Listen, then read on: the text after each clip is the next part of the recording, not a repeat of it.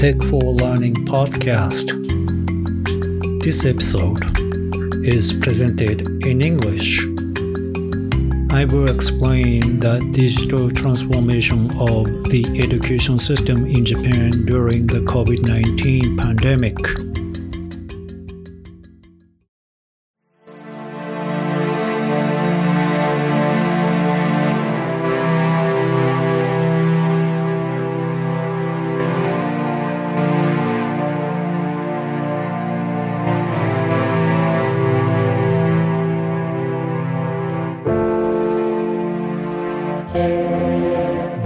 Spring, the entrance celebration ceremony had held successfully. Last year, we couldn't hold because of the COVID 19 spreading all over the world. I am Noriyuki Koike, working at the private junior and senior high school in Tokyo as a technology teacher and a system admin.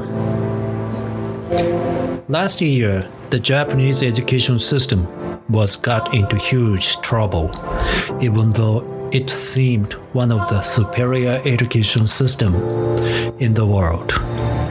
It appeared how vulnerable the education system we have. What happened in the Japanese school at that time? What were teachers doing? Were there any problems or uh, did teachers could handle the situation well? In this episode, I want to look back and clarify what we did. If possible, I want to figure out the clue to improve for the future. In 2019, the Ministry of Education, or MOE, announced that we would install digital in all Japanese schools. To do that, they've decided to conduct extensive and ambitious plan named Giga School Plan, Global and Innovation Gateway for All. The reason was apparent. The research of OECD in 2018 showed us that technology usage in the classroom was the lowest in OECD member countries, even though we belonged to the top group in PISA tests. It means that we were not fostering digital skills or digital literacy in schools. The MOE said that it should be prepared devices for all students in our public schools by 2023. But in history, the Japanese schools failed to install technology many times because many teachers were skeptical about the impact of using technology on students' learning, or it had nothing to do with them. It seemed a big challenge for us teachers. Then, soon after the announcement, COVID 19 hit Japan. The government announced the state of emergency in March 2020.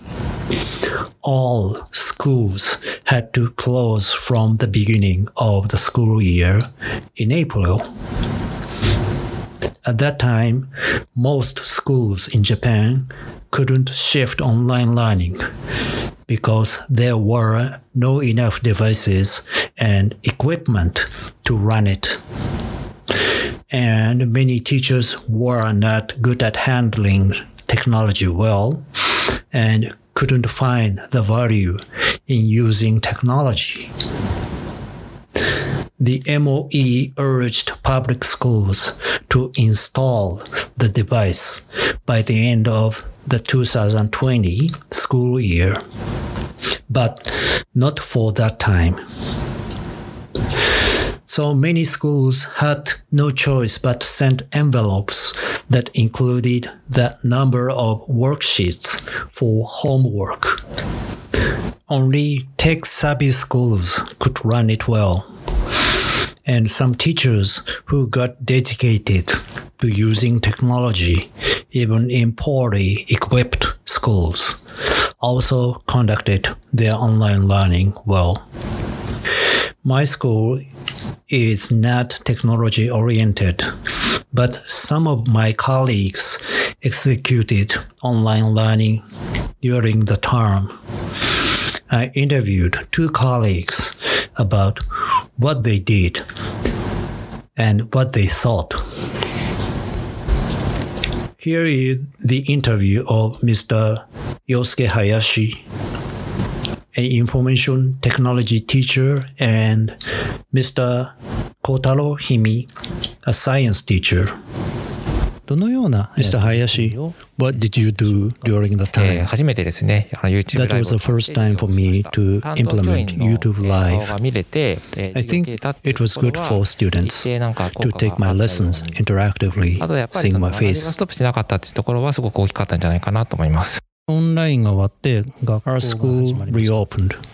まあ、いざ対面になってしまうと、Teachers began to be back to traditional teaching styles. I was sad they were afraid of using technology in their class. But using Google Classroom in all homerooms was a kind of achievement. I think teachers' training matters. Google クラスルームを I used Google Classroom and made some quizzes using Google Forms and posted on it, Mr. Himi said. 手応えは How was that? まあ、ルーブリックをあの積極的に活用していって、まあ、私たちが採点しやすいだけじゃなくて、It was easy to evaluate, and my students knew what the point of assignments was. 明示することがあのできたので。とまあ、休校期間のところで、えー、と After reopening my school,、えとまあ、I keep using Google Forms. を、えー、継続してその、まあ、試験前のところで My students could try to get 100% correct answers. というふうな形でまあ、例年よりもテストでのその回答の、ま The あ、 performance was getting good. 思いますので、同僚の先生、えーどのような活用されてましたかまあ今まで作ったフォーマットみたいなのの What 活用 did you するっていう think when 発想は watching other teachers? あの少しずつ浸透 They してきて could るのかな install their 学習内容の materials 順番 online. だとかをその but less 生徒に合わせた flexibility. 形でまあカスタマイズするというか Students should 対応するみたい decide ななんか the そういう order of 発想性という learning か contents 柔軟性のある by ようなこと themselves. が本来できるはずなので That would be our challenge. Both got the feeling of the power of technology for students learning during the term. They think they also can adjust to regular class as blended learning. They reflected the time and compared to nowadays. After reopening, many schools including my school, were beginning to be back to traditional teaching styles, but not the same completely. Installing technology was not rather than expected, even though something might be changing gradually. According to one survey, only 5% of all schools implemented interactive learning during the term.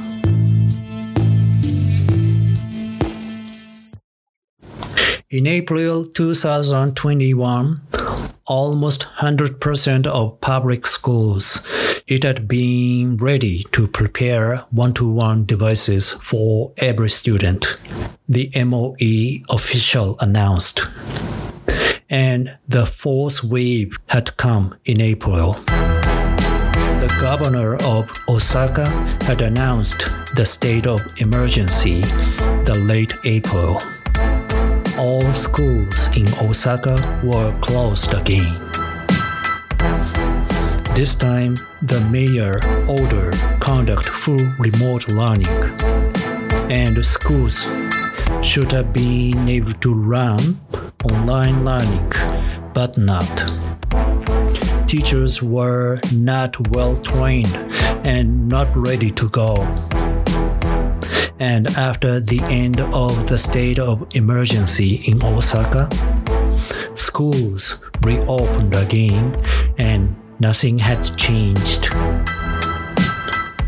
Right now, the fifth wave of COVID 19 is overwhelming Japan, especially in Tokyo. So, what would it be about this time? Could schools use technology effectively?